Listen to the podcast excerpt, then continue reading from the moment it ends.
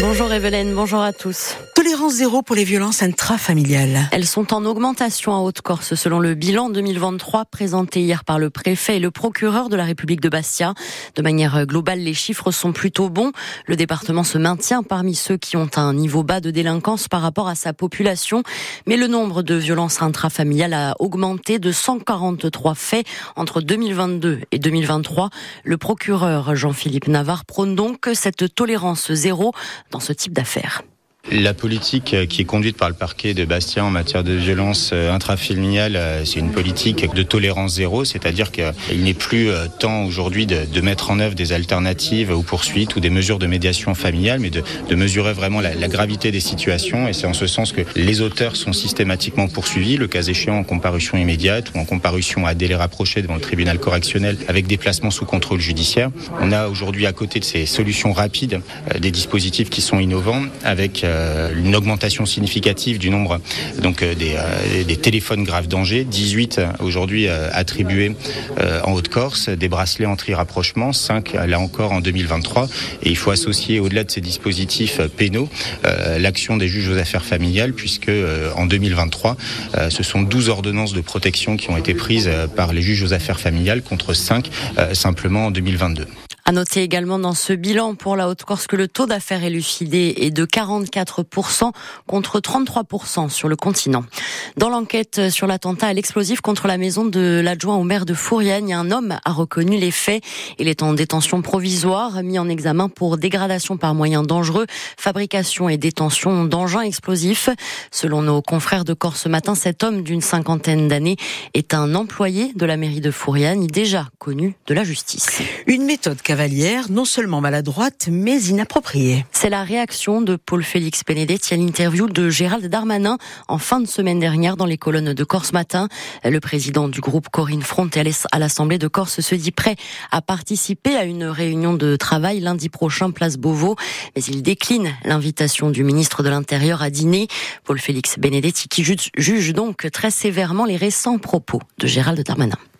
Je trouve la méthode très cavalière. Une communication par voie externe, quelque chose qui est non seulement maladroit, mais inapproprié et désobligeant. On ne peut pas marcher comme cela. Lorsqu'on a des choses à dire, on les dit en face. On se comporte en homme politique et pas presque en, en troubadour qui harangue et qui donne des invectives. Les récriminations sont globalement infondées. La demande initiale, qui est en gros de s'asseoir sur la délibération légitime du 5 juillet, qui demande in fine un simple statut d'autonomie, de demander à ce qu'en lieu et place de cette proposition, il y ait un accord global avec toutes les forces politiques de l'île, y compris les forces archaïques et rétrogrades, qui ont toujours été contre toute avancée institutionnelle, quelle qu'elle soit, ça veut dire faire un accord pour rien. C'est quelque chose qui est impossible à faire. Donc, demander l'impossible et le reprocher, c'est quelque chose d'inconcevable. Et quelle réaction du côté du PNC Nous la découvrirons en direct dans Binti Minute, a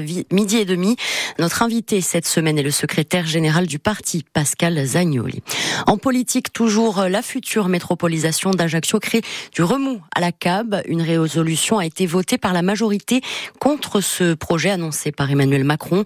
Le texte rappelle l'importance des principes de solidarité, d'équilibre territorial et de cohésion institutionnelle à l'heure des discussions sur le futur statut d'autonomie de la Corse. C'est heure passée de 4 minutes. Dans le maritime, Clément, c'est toujours le flou pour les salariés de la Méridionale, mais aussi de Corsica Linea. Oui, du côté des deux compagnies, l'annonce de l'ouverture d'une nouvelle ligne par la Méridionale a provoqué de vives inquiétudes.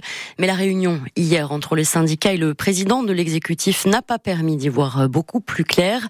En tout cas, certainement pas d'être rassuré, Didier Arnoux.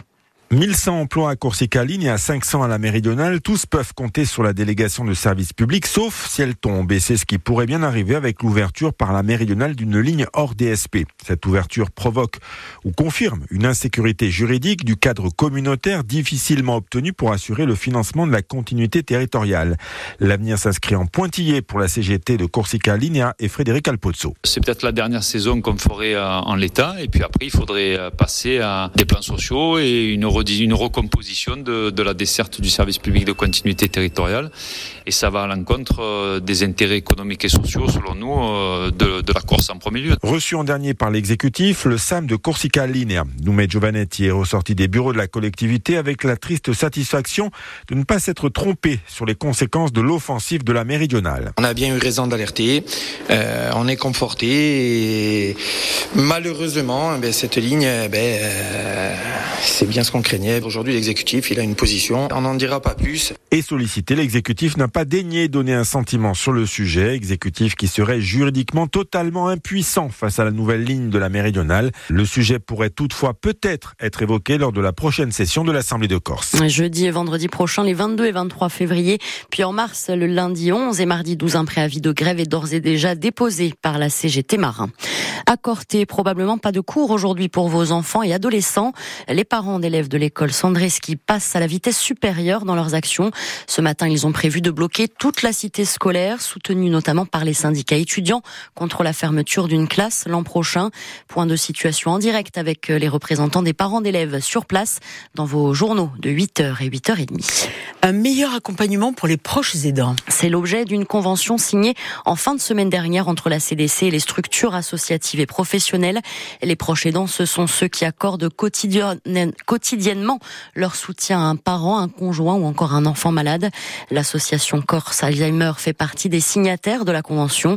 Explication sur son rôle avec Émilie Durand, Durastanti, bénévole de l'association. Dans l'association, du coup, nous proposons différentes actions telles que des permanences accueil-écoute, puisque on voit vraiment la détresse hein, de ces personnes qui se retrouvent euh, parfois isolées ou qui ont besoin aussi de confronter leur expérience avec celle bah, de leur père. Donc ça commence par euh, cette première action qui peut paraître toute simple, mais qui est vraiment primordiale, puisque parfois aussi on se rend compte qu'il y a pléthore de professionnels qui peuvent euh, intervenir au domicile ou qui sont en contact, mais qui malheureusement n'ont pas non plus la disponibilité nécessaire pour peut-être répondre à une petite question qui paraît toute simple, mais euh, qui, pose problème au quotidien de l'aidant. On a des actions euh, plus pratico-pratiques, du coup, qui sont des, ateliers. Pour Corse Alzheimer, évidemment, c'est tout ce qui a trait à la mémoire. Donc, on essaye de travailler ces souvenirs anciens et ça favorise énormément le lien social. On organise aussi des cafés mémoire où là aussi c'est un, espace d'échange et de rencontre pour les familles et les malades, hein, bien sûr, puisqu'ils euh, peuvent venir également. Et également euh, des formations. Explication plusieurs longueurs à 7h45 euh, avec Émilie Durastanti qui sera donc notre invitée accompagnée d'un autre bénévole de Corse Alzheimer, Patrick Mété, médecin retraité. Et puis vous êtes peut-être concerné par cette situation de proche aidant. N'hésitez pas à nous appeler dans le forum tout à l'heure avec Evelyne.